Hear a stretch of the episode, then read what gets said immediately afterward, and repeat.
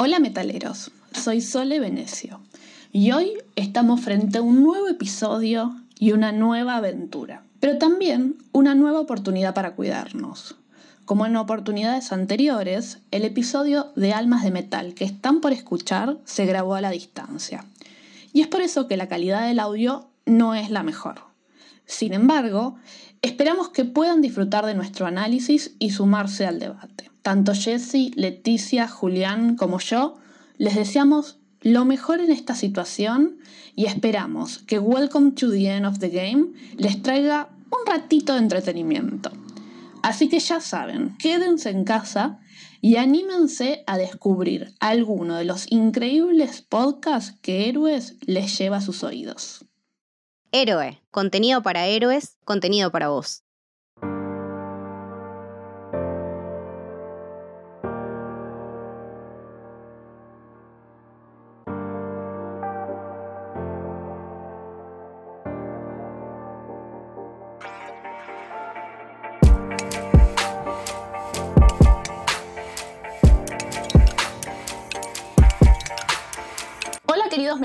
Estamos en nuestro cuarto, quinto episodio de Almas de Metal, en donde en esta vez, o esta vez, vamos a estar analizando The Mother of Exiles, que es el cuarto episodio de la tercera temporada, un episodio que trajo mucho debate, mucha disconformidad y también podemos decir que hay algunas personas que les copó mucho esta vuelta, esta cosa sorpresiva.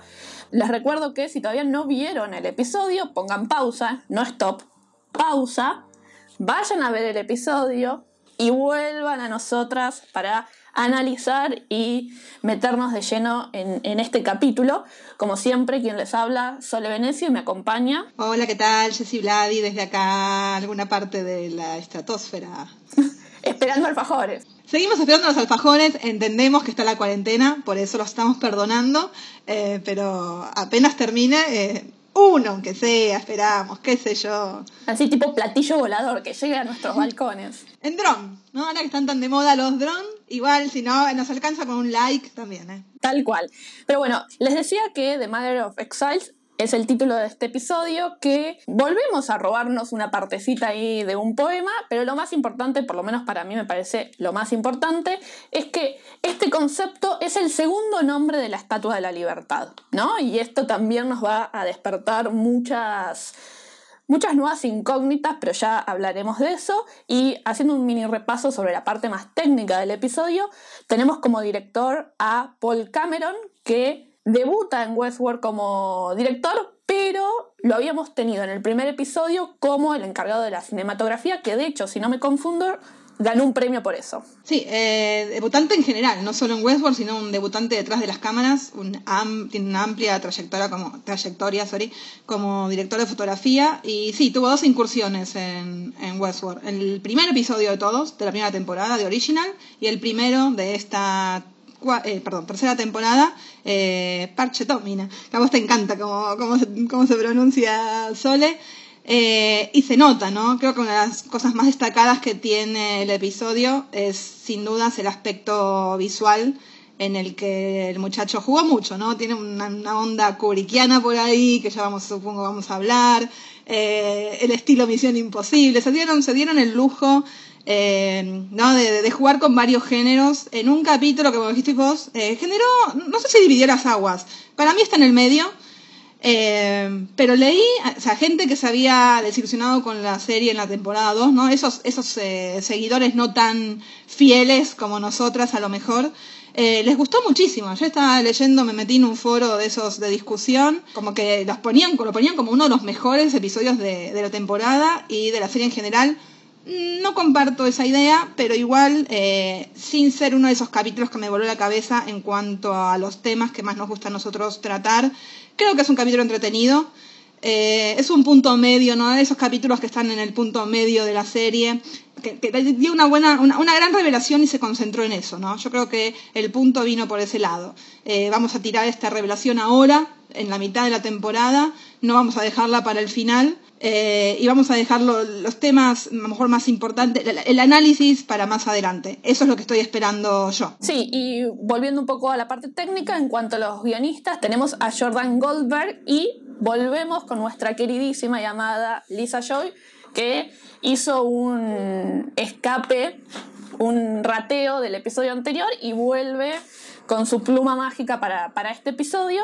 Y retomando un poco lo que vos decías, ¿cuál es tu impresión general sobre este episodio si tuvieses que calificarlo en líneas generales? ¿Cuál sería la calificación? ¿Cuántos robotitos le darías a este episodio de Westworld? Eh, yo, le, yo le pongo siete robotitos, ¿no? Para mí es una probó con, con un changui.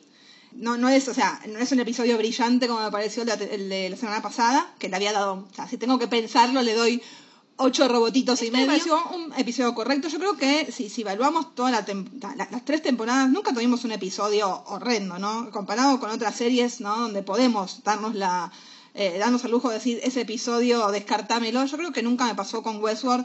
Será eh, mi falta de objetividad total, puede ser, pero nunca llegué a ese extremo de decir este episodio está de más. Creo que siempre eh, me sumaron por algún lado.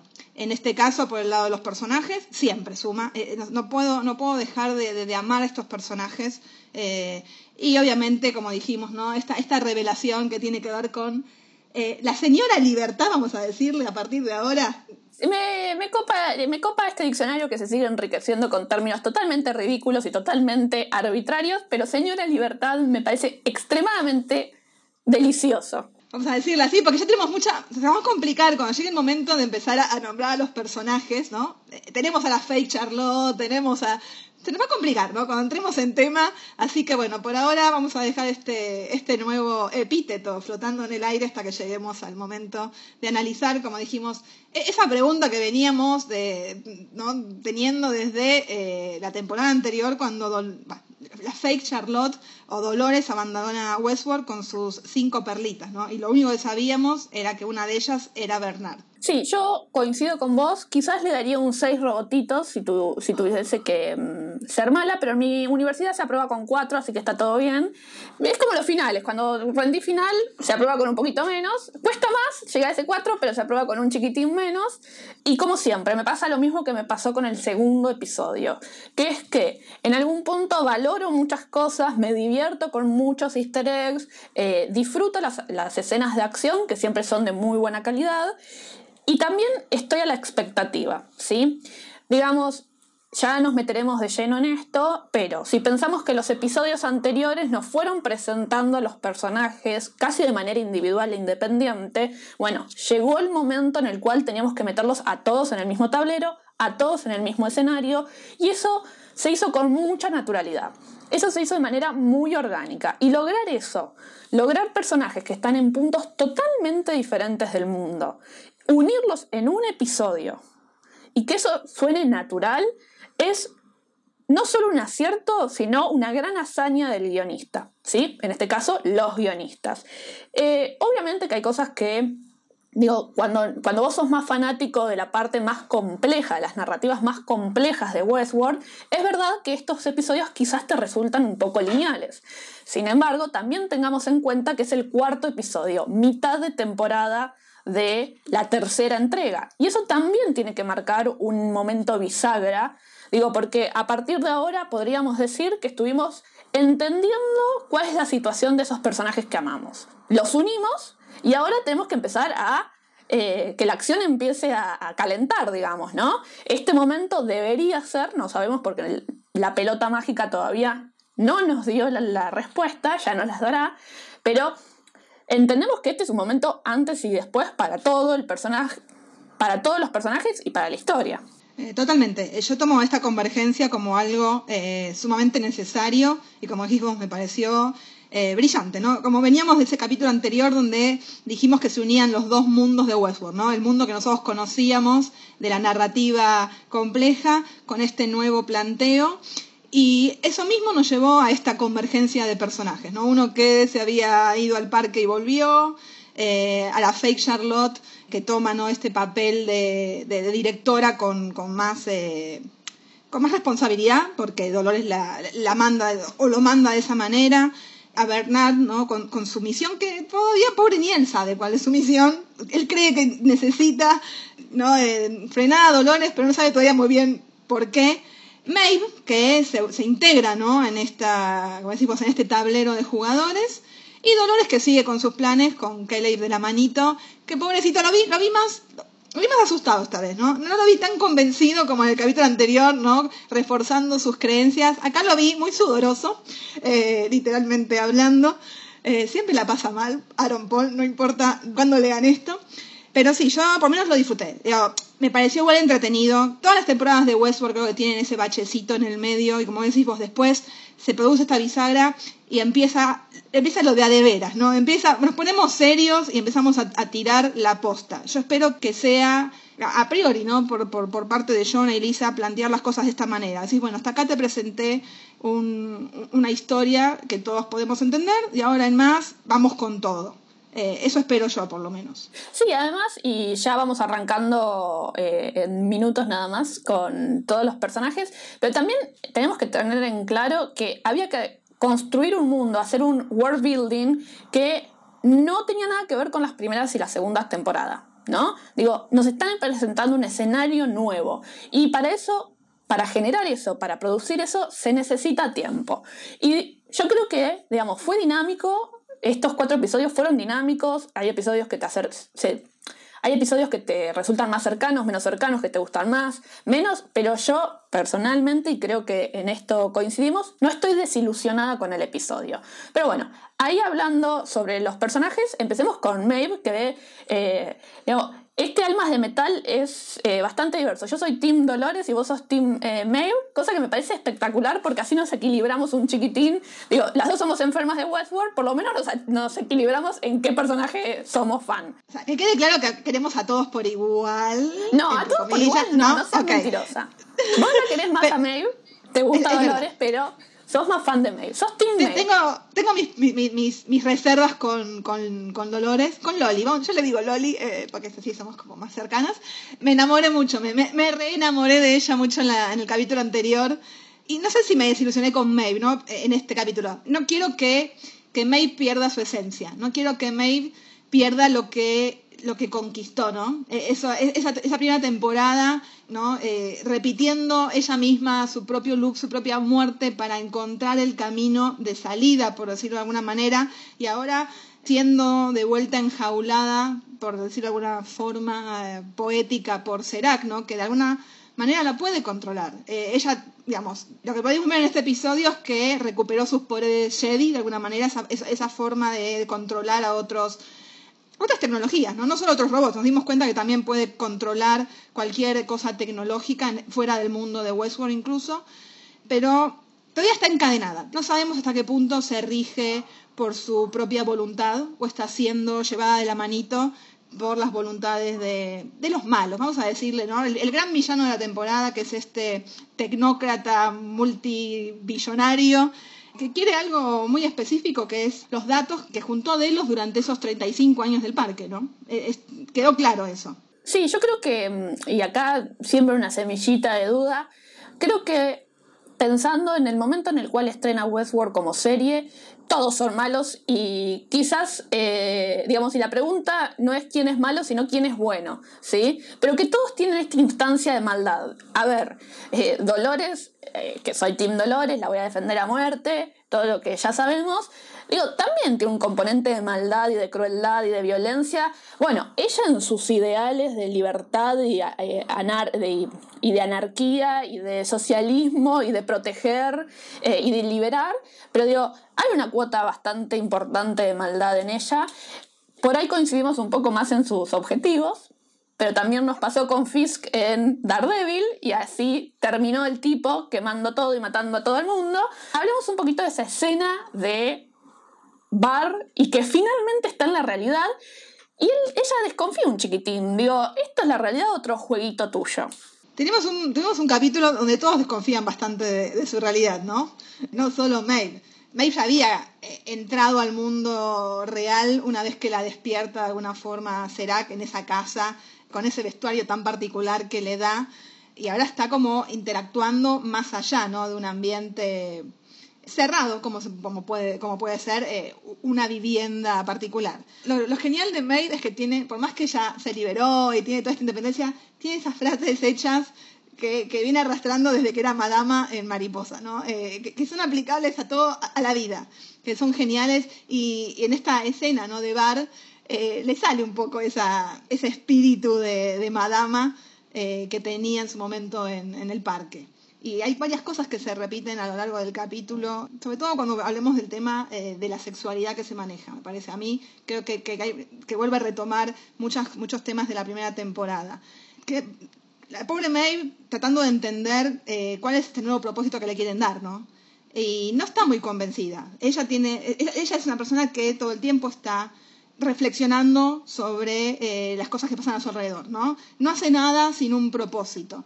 Entonces creo que tienen que convencerla, por lo menos Serac tiene que convencerla, ¿no? Para que se una a él en su cruzada de tener, no sé si de tener a Dolores, sino recuperar estos datos. Él no sé si le importa lo que va a pasar con Dolores, lo único que le importa es tener estos datos para completar este mapa de que dice él, ¿no? El mapa humano, el mapa de la humanidad para poder seguir adelante con esta, esta cruzada, si se quiere, de salvar a la humanidad a su manera, que es delineando el futuro que tiene que tener. Sí, yo acá te hago un comentario que tiene que ver con un momento de el momento de la copa. ¿Podemos hablar un segundo de este hermoso detalle te quedaste, mal con la copa. Yo, yo no entiendo que tuviste, un momento. Yo tengo obsesiones, como se darán cuenta, eh, no puedo dejar de mirar qué tienen en los pies eh, las mujeres de esta serie, por ejemplo, cada vez que aparece una escena en donde Dolores se acuesta en la cama con un taco aguja. Ejemplo, que digo, ¿qué será? ¿Qué estará pasando ahí en ese momento?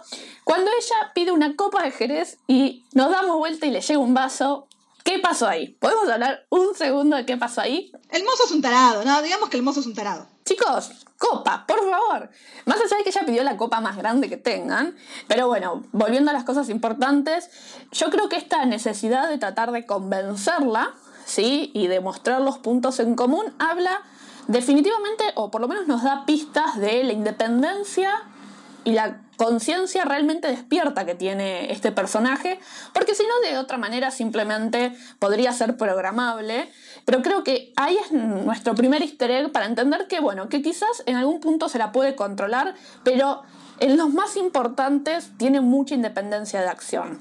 Y relacionado con eso, me voy de esa escena del bar y me meto en la escena de tortura que tiene que ver en un momento en donde él le dice algo como traicionó a su especie y por eso termina matando al informante, a quien ayudó a Dolores en realidad. Em, y Maeve hace una cara extraña. Hay un momento de reflexión importante que vos ves cómo atraviesa en sus ojos esa idea de traicionó a los de su especie.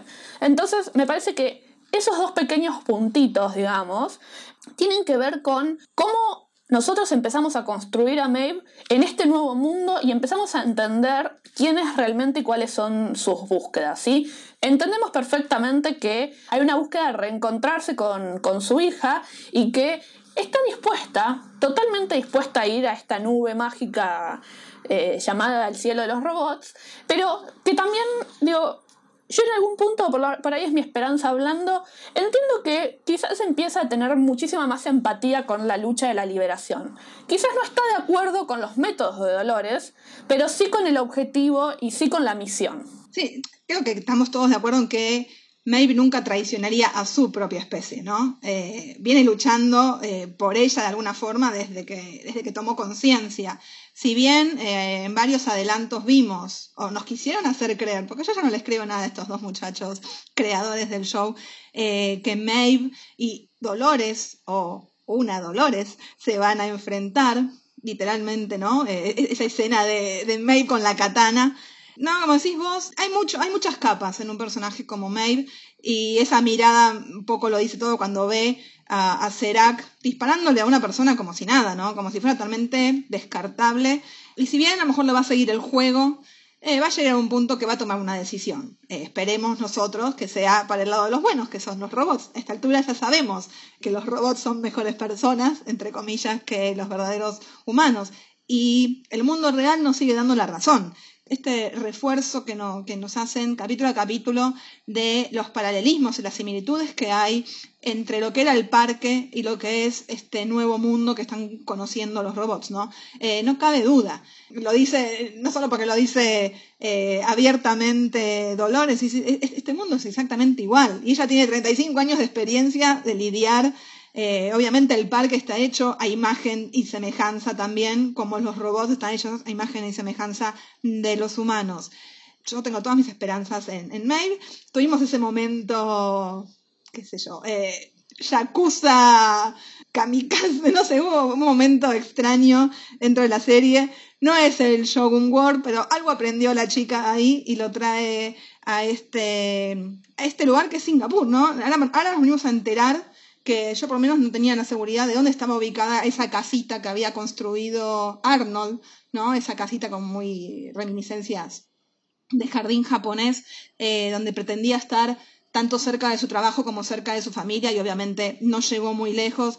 Nos enteramos después que había una réplica dentro del parque donde nació Bernard de alguna forma y o también nos venimos a entender, para mí fue como también una parte de la revelación, que en este lugar se produce la divergencia. Yo tenía como esta, esta idea que la divergencia se había producido, esa divergencia ¿no? que capta eh, la bola mágica, ¿no? que empieza a, que frena de alguna manera su funcionamiento, se había dado en el ataque en el parque, pero no. La divergencia se da en este lugar específico cuando llega Dolores y crea ¿no? esos, cinco, esos cinco cuerpos, por hacerlo, por decirlo de alguna manera. Sabemos que Dolores ya no está más ahí, abandonó ese cuartel provisorio, se fue a Los Ángeles, pero ahí es donde Serac encontró, digamos, las pistas para empezar a, rastrear ¿no? a Dolores y la información que quiere conseguir. El momento de la destilería, el momento que no sé si ya nos metemos en con quién se cruza en la destilería.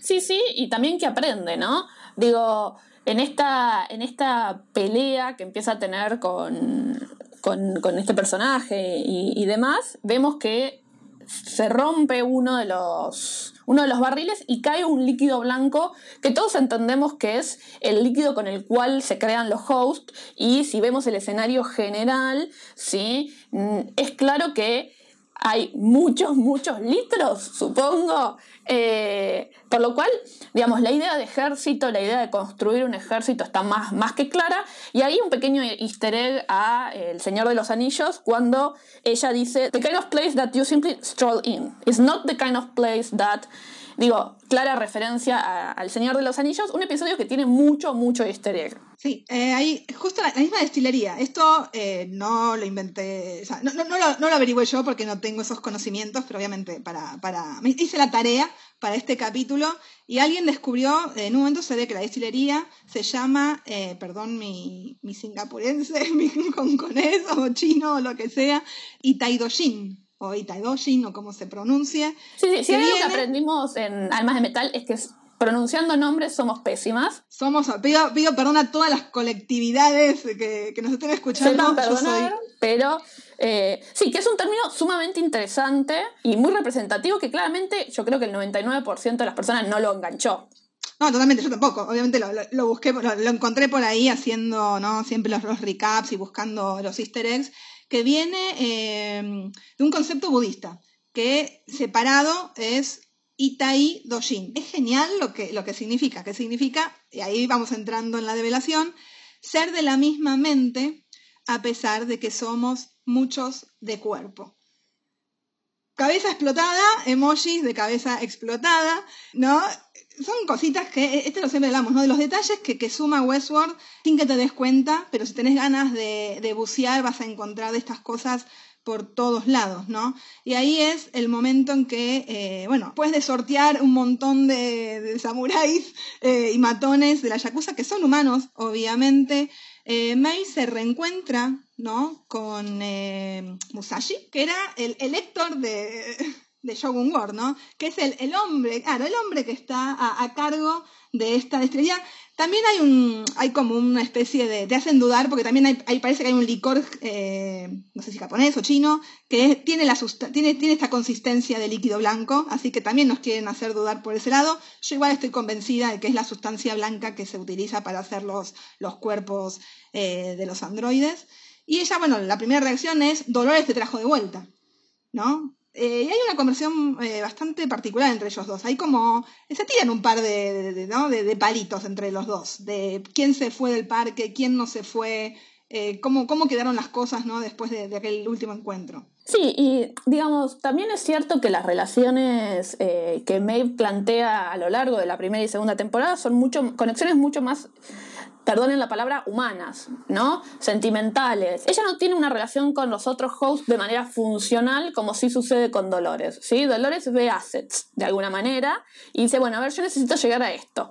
¿Qué voy a hacer y cómo voy a utilizar mis conexiones ¿sí? mi red de contención para avanzar. Con Maeve encontramos un, un, contacto mucho más emocional y mucho más sentimental y por eso creo que también al descubrir que no es quien ella cree tener adelante, hay como un, pequeña, un pequeño quiebre eh, en ella. Sobre todo porque también inicia como con un reclamo y después se encuentra con, ah, ah, ah, esto no es lo que yo pensaba. Sí, todo el tiempo, aparte de esta cuestión de eh, se sigue replanteando la realidad, ¿no? Porque esto, estos cambios también tienen que ver con, ah, pará, esta es mi realidad, pero en realidad no lo es, y lo decimos, porque en realidad adentro del cuerpo de Musashi no está Musashi, que no sabemos si está en el Edén digital o si se quedó en el parque o donde sea, es Dolores. Y ahí es cuando otra vez nos empieza a explotar, emoji de cabeza explotada, y Oh, pero al mismo tiempo se están dando otras revelaciones, ¿no? Lo que hace el capítulo no lo revela de una, sino lo revela, ¿no? Nos va, nos va eh, revelando todo el rompecabezas en su totalidad y no de a poquito. Sí, pero la conclusión finalmente es, Dolores no recreó otro host de su confianza, sino que simplemente hizo copias de ella misma y las instaló en diferentes hosts, ¿sí? Que por ahora tenemos cuatro, nos estaría faltando un quinto, ahí es donde hay espacio para la teoría. Yo personalmente, en cuanto a esta develación, tengo dos sentimientos. Por un momento, creo, por un lado, creo que ese fue el momento correcto de hacerlo, yo no lo hubiese estirado más. Me parece que, de vuelta, esta develación ayuda a avanzar la historia, pero no va a ser el conflicto más fuerte de la temporada. Digo, la temporada no es Westworld y sus mil dolorcitas, sino que esto forma parte de la trama general y por eso me parece que es correcto y, me, y yo estoy contenta con que lo hayan develado ahora. No hubiese esperado si hubiesen esperado uno o dos episodios más, seguramente me hubiese parecido estirado. Pero también reconozco, y como un poco hablábamos la, semana pasada en mi teoría, que no era Dolores, y no me acuerdo quién habías dicho vos que era, pero a mí me hubiese gustado que no fuesen mil dólares. La verdad es que esta resolución de las copias, si bien obviamente me parece un recurso interesante y el elemento sorpresa estuvo muy bien manejado, me hubiese gustado entender a quiénes le daba valor como para traerlos, ¿sí? Está bien que esta frase hecha de si querés algo bien hecho lo haces vos mismo, eh, es un lugar común que todos podemos eh, recordar en mil y otros, mil y un títulos, pero yo a nivel historia, a nivel narrativa, me hubiese encantado ver la complejidad de un ejército eh, diverso y dispar y que Dolores fuese la, la, la líder qué sé yo, me parece como una solución bastante simple. Ojalá que se vuelva un poco más compleja y ojalá que traiga sus dificultades. Pero esta cosa del clon Homero no es mi favorita, vamos a decirlo. En, algún momento en el detrás de audio que hicimos la semana pasada después de grabar el episodio, surgió esta teoría eh, y yo repito lo que dije en ese momento. No es la solución que más me copa. Sí, yo no sé cómo, no, sé qué postura tomar todavía ante esta resolución. Eh, yo había tirado que, no, no, que lo, era todo Dolores, sino que por lo menos en el cuerpo de, de, Charlotte estaba Dolores. Y algo ahí, por lo menos, la, como, se sentía, ¿no? Que, que ahí había alguien que ya conocíamos. Como digo, no sé si, no, no sé cómo sentirme todavía con, con la, los clones de Dolores. Entiendo esta, esta necesidad de, bueno, si tenés que hacerlo, tenés que hacer algo bien, hacerlo vos mismo. Entiendo el, el propósito también, eh, a lo mejor, la necesidad de, de, que ella solo entiende la causa. A lo mejor también pasa por esa base. Bueno, yo entiendo mi causa y una vez que, que llegue al punto donde quiero llegar, ahí sí traigo a todos de vuelta, ¿no? Es obvio que ella conserva eh, la clave de encriptación, que ella tiene acceso al Edén digital donde fueron a parar la gran parte de, de las conciencias de los hosts. Queda claro que de alguna forma eh, en algún punto quiere traerlos de vuelta y convertirlos, no sé si es un ejército, sino los pobladores a lo mejor de este mundo. Serac en un punto dice algo que me parece crucial. Este mundo, en este mundo no pueden convivir jamás los robots y los humanos, ¿no? Cuando Maeve le pregunta, bueno, ¿qué me estás ofreciendo? ¿Me estás ofreciendo formar, ¿no? ¿Perderme en este nuevo mundo? No, no, no, no, no. Eh, en su mundo, en el mundo de Serac, en el mundo de este hombre, ¿no? Tan, tan ligado a la tecnología, los humanos por un lado y los robots en el parque, ¿no? O por lo menos los robots para manejarme las cuentas bancarias. Él no los ve, obviamente, como entidades con sentimientos, ni con conciencia, ni con nada, eh, lo que suma un poco más de villanía al muchacho. Entonces, si la única opción que va a tener eh, Dolores es, entonces, bueno, los humanos no quieren convivir, lo vamos a poblar de robots, bueno, ese es un, es un pensamiento igual extremo que también yo creo que no, que, tampoco es el, punto de Dolores. Yo creo que Dolores, después del último episodio donde vimos esas conversaciones que tenía con Caleb, de alguna forma hasta cree, ¿no? En, en la convivencia. O sea, me dio, por lo menos me dio la, la, la, idea de que ella cree que, bueno, eh, pueden compartir un espacio diferente al del parque, ¿no? En ese, ese lugar donde el, el, humano es el abusador y los robots son, son la presa. Sí, sobre todo porque al conocer a Caleb, de alguna manera encuentra esa diversidad de humanos. Digo, hay humanos malos, hay humanos buenos, hay humanos con los cuales puedes conectar, que de alguna manera del otro lado no. ¿Por qué? Porque el host tiene una funcionalidad muy clara. Digo, es creado con una funcionalidad. Y esta cuestión de encontrarnos con, con robots que tienen conciencia es algo nuevo. ¿No? Pero también es cierto que es un mundo totalmente diferente del que nosotros pensamos. Ahí es donde, digamos, ya tenemos la develación de que los elefantes ya no existen y se suma en este episodio la develación de que París ya no existe. Entonces, también tenemos que tener presentes que es un mundo que en apariencia puede parecer moderno, pero con, muy cercano, ¿sí? Porque como, como bien decís vos siempre, bueno, los escenarios son Singapur, digo, esos edificios son edificios reales.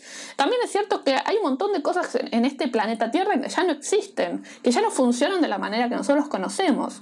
Y en ese sentido, hay un, una visión sobre la tecnología que es funcional. Tiene, la tecnología tiene que ser funcional al hombre. Entonces, en ese sentido, ¿cómo se va a poder pensar una convivencia si no se los ve como iguales? Digo, no, un host, un robot es funcional a mis necesidades, a mis necesidades de ser violento y descargarme, a mis necesidades de tener una aventura como si fuese el lejano oeste, a mis necesidades de cumplir fantasías, pero digo, vos no podés tener una convivencia con alguien que no consideras de tu mismo de tu mismo grado, vamos a ponerlo en palabras horribles, pero para, para entender. Y ahí creo que podemos eh, hablar rápidamente de lo que son las escenas de acción de este episodio y volvemos al tema de la sexualidad, de cómo se ve el sexo como un bien de intercambio. Eh, totalmente. E, ese momento kubrickiano que dijimos, lo, lo, lo, genial, eh, por lo menos de, de, de, esta temporada hasta ahora, es eh, más allá de Caleb, Dolores no tuvo la posibilidad de conocer un mundo muy diferente al, al de Westworld, por ejemplo, ¿no? Ella encontró un poco de humanidad en este personaje y solamente en este personaje, pero después se está relacionando, ¿no? Este Liam, su compañero Roderick, que obviamente te hacen acordar eh, las primeras veces que veíamos a William, al inocente William y al canchero Logan, ¿no? Que se las sabía todas, eh, en un mundo de ricos, en un mundo de opulencia, en un mundo de, de derroche, en un mundo donde el sexo es moneda de cambio, donde los cuerpos son algo eh, son mercancías, ¿no? Y ahí es donde de alguna forma se repite, por lo menos Roderick tira una frase que habla, ¿no? Que todo el sexo se paga. La diferencia que cuando estás con una prostituta, sabes que le estás pagando, cuando estás con una amante, ¿no? Con una novia, bueno, estás pagando de alguna forma indirecta igual. Horrible la frase, pero es algo que dice Maeve en la primera temporada cuando está en su burdel, ¿no? Y dice, nosotros por lo menos los precios los pegamos en la pared. Lo demás eh, corre por tu cuenta, ¿no? Queda claro que eh, en este mundo en el mundo de Mariposa, en el mundo de Westworld, el sexo se paga, los visitantes pagan 10 mil dólares por día para acostarse con un robot si quieren. En el mundo real, sea una subasta de caridad o no, la excusa que quieran, también el sexo se paga en un ambiente, de, o sea, obviamente eh, el, momento I Shot que se repite, ¿no? También en ese momento de paria que tuvimos, esa orgía acá, más como si fuera el, fashion, el New York Fashion Week, ¿no? Donde me parecía una cosa de pasarela casi. Y esto, este, este constante, esta, esta, remarcación constante de, mira que este mundo no es tan diferente, o por lo menos eh, se lo hacen a Dolores todo el tiempo, ¿no? Dolores que conoce los dos mundos eh, no puede evitar hacerse este paralelismo de este mundo que estoy transitando ahora, este nuevo mundo, no es tan diferente al que ya transité, entonces ella cree que se puede mover de la misma manera. Yo creo que va a llegar un punto que se va a dar cuenta que no pero me parece sumamente interesante. Y ese encuentro que tiene con Stubbs, esa, esa, pelea donde obviamente, pobrecito, Ashley, te requeremos, espero que estés bien, pero totalmente eh, es un Terminator, ¿no? Es como, es un, es un personaje carente de, emociones que dice, bueno, mira, eh, no me queda otra, lo tengo que hacer, no es nada personal, se lo dice, ¿no? Muy al, al estilo del padrino. Sí, y qué lindo ver una pelea en pantalones. Qué lindo ver una ah, pelea en pantalones. Yo quiero, yo quiero ese palazo, no sé, eh, no sé si te, te, dan con los tacos aguja, pero más allá de que lo haga Dolores, lo hace Evan Rachel Wood, muchachos. O sea, esta mujer puede correr por el parque en tacos y puede eh, enfrentarse a, a uno de los hermanos Hemsworth en taco aguja. Ojo al piojo. Pero bueno, a mí lo que me pareció súper interesante de esta búsqueda es que ella constantemente está con, ¿ya llegaron? ¿Dónde están? Llegaron antes de lo que planificaba. Y demás, eso nos da por lo menos un indicio de que ella tiene bastante maquetado todo lo que va a suceder, obviamente con márgenes de, acción independiente, pero por lo menos mi sensación era que ella sabía que Bernard, eh, Bernard iba a llegar iba a accionar y iba a tratar de frenarla y que de alguna manera había pensado un plan de contingencia para resolver eso. Digo, para mí nada de lo que pasó fue aleatorio. Ah, aparte, el pobre Bernard que también cree saber, ¿no? Él, también cree estar un paso adelante de lo que Dolores eh, ya planeó.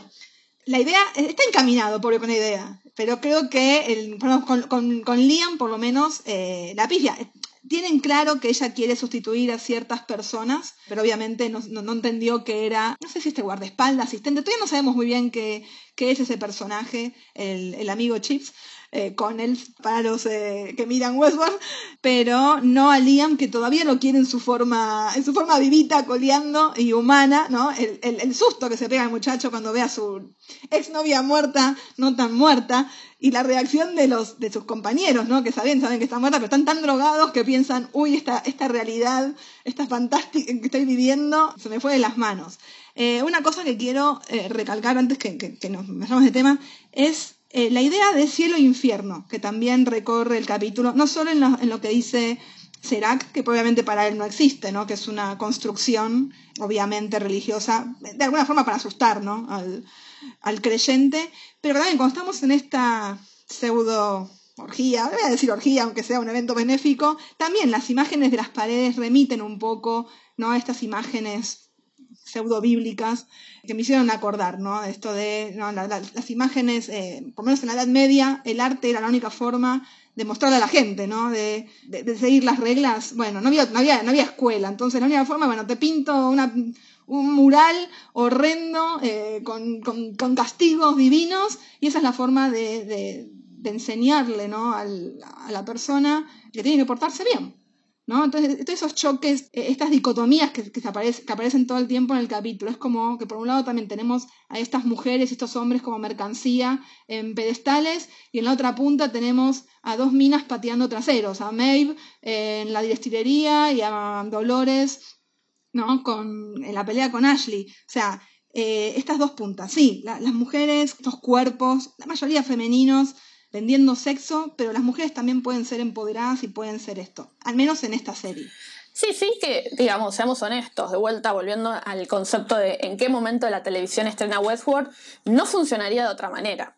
Sí, realmente esta historia simplemente con eh, mujeres siendo objeto, nada, quedaría una idea anticuada y no, no funcionaría, pero por eso también me parece como muy interesante la diversidad de color entre los personajes. Digo, tenemos mujeres empoderadas, pero mujeres empoderadas en un montón de, eh, de sentidos diferentes y con diferentes búsquedas. Y ahí está sobre todo, desde mi perspectiva, lo interesante de esta mm, de esta búsqueda de tener un relato mucho más coral versus lo que vimos en otras temporadas. Y yo acá retomo un comentario tuyo sobre, sobre Bernard y el concepto de divergencia. ¿sí? Ahí eh, donde nosotros entendemos que eh, Bernard está con esta doble personalidad, que entiende que tiene que hacer algo, pero no está O sea, no, tenemos nosotros muy en claro por qué. La divergencia entendemos que se dio hace tres meses, que no es el momento en el cual Dolores llega a la casa, sino el momento en el cual Bernard es construido e instalado. ¿sí? Entonces me parece ahí como muy interesante entender que la divergencia es generada por Bernard. Y eso debería darnos un easter egg una pequeña pistita, una miga de pan, en entender que quizás Bernard tiene una misión mucho más grande y mucho más amplia de lo que pensábamos, o de lo que por lo menos en una primera instancia parece. ¿sí? Si nosotros tuviésemos que analizar estos eh, cuatro episodios, en un momento parecía que eh, la oposición Dolores, pero quizás eh, hay un tercer jugador que también va a funcionar en colisión con estas dos narrativas. ¿sí? Yo terminado el episodio creo que Maeve y Dolores están mucho más cercanas de lo que es ellas dos y Bernard. Sí, igual no lo veo a Bernard como eh, un antagonista. ¿eh? Yo creo que, eh, para, que la gente entienda, divergencia podría ser sinónimo de amenaza para Serac y su, plan maestro con la bola. Entonces ahí sí, bueno, él cree que es Dolores todo el tiempo, porque es Dolores la dueña de la información, pero como decís vos, la divergencia se produce ni en el parque ni cuando ella llega a la casa, o cuando ella llega a, tierra firme, si se quiere, sino en el momento que Bernard es creado. Todavía estamos en duda. ¿Qué hay adentro de Bernard? Sabemos que Bernard está dentro de Bernard, pero él sospecha que hay algo más. Entonces, ¿podría, me hago la pregunta, Bernard ser la verdadera amenaza para Serac? Y en ese caso, ¿va a estar en oposición a Dolores o se va a aliar a Dolores, suponiendo que haya una lucha para aliarse, ¿no? Estas son preguntas que son hasta básicas, que para mí ni responden a las estructuras de, Westworld, pero las tenemos que hacer igual porque son parte del misterio que, encierra por lo menos la temporada. Eh, ya vimos a un Bernard conflictuado, que cayó bajo el influjo o no de, una persona como Ford, hasta darse cuenta de que no, las cosas que estaba haciendo las hacía por, por motus propio. Y no nos quedó muy claro de qué lado estaba Bernard en ese momento. Pero siempre sigue estando, o sea, creo que Bernard es una persona conciliadora. Obviamente no, no va a, a traicionar a los de su clase, y al mismo tiempo tiene tantas vivencias humanas o, compartió tanto tiempo con los humanos de otra manera que también tiene un apego por, las, personas de, las personas de carne y hueso. Entonces creo que su conflicto interno siempre pasa por ahí. Y me pasa mucho también con, con Ashley, algo que vi la temporada, el capítulo en cuando escapan del parque. Y muchos se reían de esa pelea que tiene ¿no? con los guardias. Él no lastima a nadie. Él no lastima a ningún humano. Obviamente está del lado de los robots, pero eh, de alguna forma tienen alguna directiva, no sé si eh, forzada o no, no sé si lo hacen porque realmente lo sienten así, o justamente por haber pasado tanto tiempo con los dos bandos, que no, no, no, pueden lastimar. No sé si tradicional, pero podemos lastimar casi de forma mortal. Sabemos que Bernard sí, pero me llamó la atención mucho con Ashley, un poco retomando. Sí, y, avanzando en esto y ya casi llegando al final, nos queda para hablar la gran, la gran develación de Williams, ¿no? Digo, está claro desde el primer episodio que ese sillón vacío en la mesa redonda era de él. Está claro que él sobrevivió pero no sabemos en qué estado y por primera vez en esta temporada nos encontramos en una conversación constante con su hija muerta, ¿no? Que habla de un estado mental particular y donde la hija muerta, digamos, este espíritu, viene con un reclamo muy claro. Eh, viene con una idea de, no solo vos me mataste, sino, no te engañes, este es quien sos, ¿no? Fue una decisión voluntaria lo que hiciste. Sí, está todo el tiempo este planteo, ¿no? Eh, seguimos con esto de qué es real y qué no, ¿no? Eh, a lo mejor, obviamente, literalmente, y él cree, él cree saber la verdad, él, cree, él, está convencido y seguro de que él está en su casa, obviamente está en su casa, creo que acá no hay, no hay truco, ¿no? Eh, más allá que hay un Nolan detrás de todo esto, creo que no, no está, no tiene intención de, de, engañarnos por ese lado. Si eh, retomamos un poco al, a la escena post-créditos de la segunda temporada, podemos un poco imaginar que esa era su mente eh, destruida de alguna forma, porque obviamente una parte de su mente ya no está en muy buen estado después de todo lo que atravesó. Eh, el cuerpo, bueno, sabemos que hasta algún punto la, medicina de la época logra reconstruir gran parte del cuerpo. Sabemos que la mano la sigue teniendo herida o no quiso aceptar ayuda no sabemos, pero está viviendo en esa casa que él mismo está destruyendo porque obviamente dice no puede entrar al baño donde su mujer, no puede, supongo que no puede mirarse los espejos, por eso están rotos los espejos, o sea, obviamente está en constante lucha de si esta realidad es real, valga la redundancia, o me, pierdo en estos pensamientos que se cruzan con esos fantasmas, con todos sus fantasmas del pasado, ¿no? Porque, como le dice, el, dice su hija, de alguna forma, todas las personas que te rodean están muertas por tu culpa, de alguna u otra manera, ¿no? La mujer se suicidó por su culpa, eh, bueno, no sabemos, Logan, de alguna forma, su propia traición lo llevó a, a, a una sobredosis, no le queda nada ni, ni nadie, y obviamente ya no le importa nada ni nadie, simplemente intentar mantenerse cuerdo en lo posible, convencidísimo, ¿no? Que él puede todavía manejar la realidad que, que, lo rodea. Sí, y ahí creo que, digamos, el timing de la, de la develación de quién está detrás de quién él cree que es, pero en realidad no. Digo, me encantó ese pequeño detalle de tu amiga más antigua, eh, porque me parece como una frase muy atinada, pero también muy cruel, eh, frente a un hombre que es muy cruel, ¿no? Digo, nos parece, lo amamos a Ed Harris, pero es un hijo de puta. Eh, William. no, Ed Harris. Acá, obviamente, su personaje es un alto hijo de puta. Eh, disculpen mi francés, pero también este juego de qué es verdad, qué es mentira, hasta dónde él sigue teniendo el poder. Digo, lo encontramos primero en un momento totalmente destruido, de, disparando a un espejo y qué sé yo, y sale esta casa afeitado, perfumado, peinado y trajeado para descubrir que en realidad de poder le, le, queda poco y nada. Y ahí es donde el concepto del laberinto tan fuerte en la primera y segunda temporada vuelven a estar muy presente, que es el laberinto de la mente en definitiva, y en donde digo, está esta fantástica frase de bienvenido al final del juego, ¿no? Ahí a mí no me quedan dudas de que él es él y no un host, a mí quizás me sorprendo en el futuro, pero yo creo que este es su principal castigo, ¿no? Y acá voy a hacer una conexión de las que me gustan a mí totalmente delirantes, que es un poco el final de Dexter, ¿no?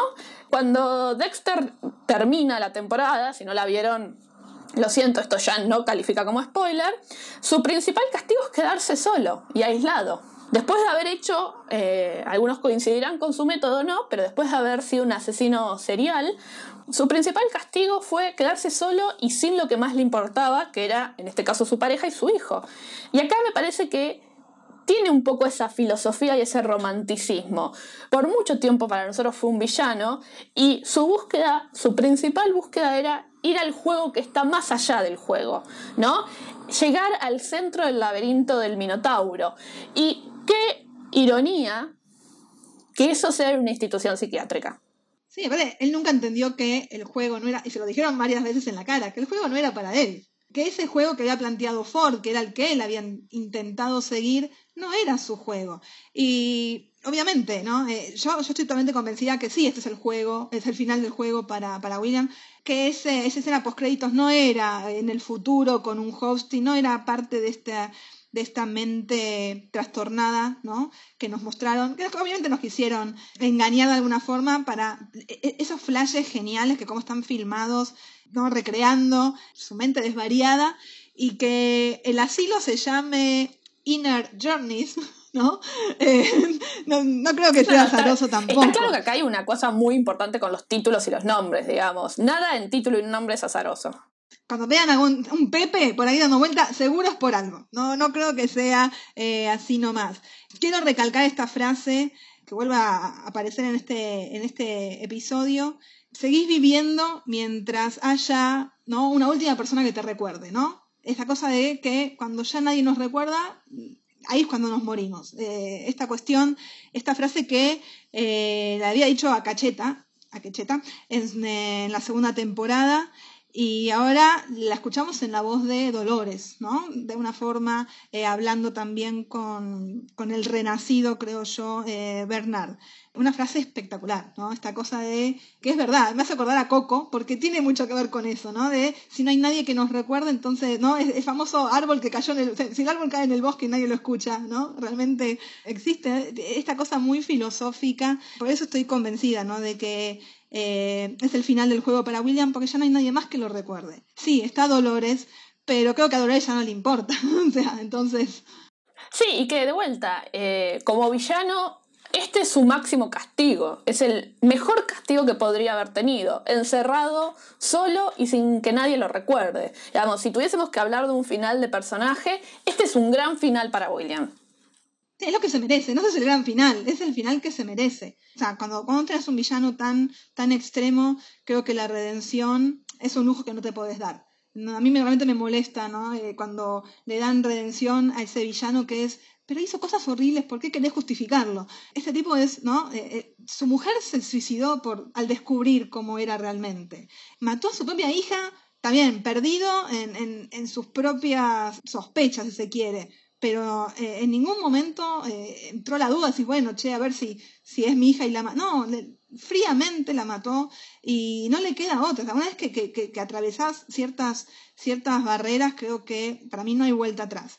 Y las mejores narraciones son las que justamente hacen eso. No, no le dan ni redención ni dan la vuelta atrás. Como decimos con el caso de Dexter, que viene después de la muerte de su hermana, justamente, ¿no? Esa también, ese quedarse solo. E, e, es la, una penitencia autoinfligida, si se quiere. En el caso de William no, porque bueno, lo ayudaron un poquito, pero, pero creo que, que sí, se merece estar lo que le queda de su vida tal vez después se convierta en un host, tal vez no, por lo menos recordando los peores, eh, sus peores decisiones. Sí, y de vuelta, creo que, que, como episodio y ya un poco acercándonos al final de nuestro propio episodio, eh, creo que es un episodio correcto, definitivamente no mi favorito del universo Westworld y tampoco de esta temporada, pero es un episodio correcto que cuando te das y te permitís leer un poquito más allá, todavía tiene muchas cosas que nos deberían funcionar como puntapié para algunos elementos y cosas que vengan en el futuro. ¿sí? Era un episodio que necesitábamos para poner a todos los jugadores en el mismo tablero, en la misma ciudad y en el mismo escenario.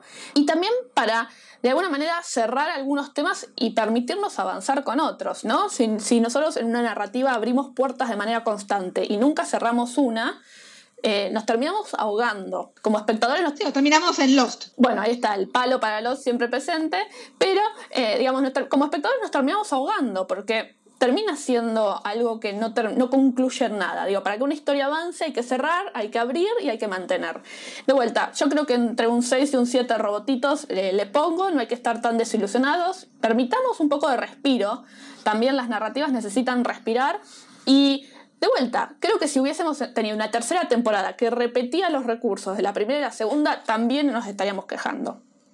Eh, sí, por eso que aparte te digo, yo, eh, esta es nuestra, nuestra queja, si se quiere, siendo eh, más analíticas en cada uno de los aspectos.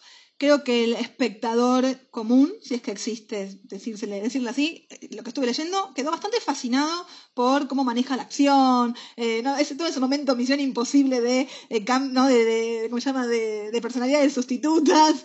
Genial, hay gente que, claro, hay gente que, que disfruta eso y me parece fabuloso.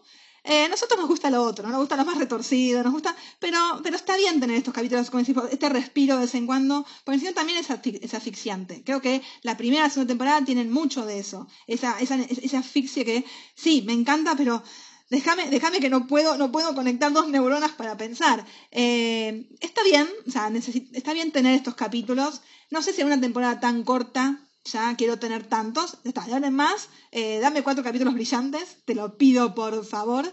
Eh, creo que va a ser un poco así, creo que entre tanto, no, entre tanta displicencia, esta cosa de decir, bueno, sí, hicimos una temporada más tranquila, Jonah y Lisa se permiten, ¿no? Empezar a, a tirar o dejar su marca, ¿no? Como ya están acostumbrados.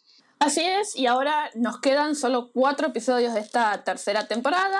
Son cuatro semanitas, no es mucho tiempo si, si ustedes se lo ponen a pensar, es solo un mes, que ya veremos en qué estado nos encuentra, ¿no? Si cuarenteneando o no.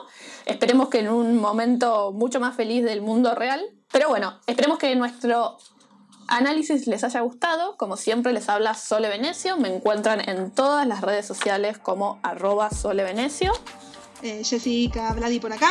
También me encuentran como Jessie Vladi por todos, por todas eh, las redes sociales. Eh, y bueno, seguimos esperando alfajores.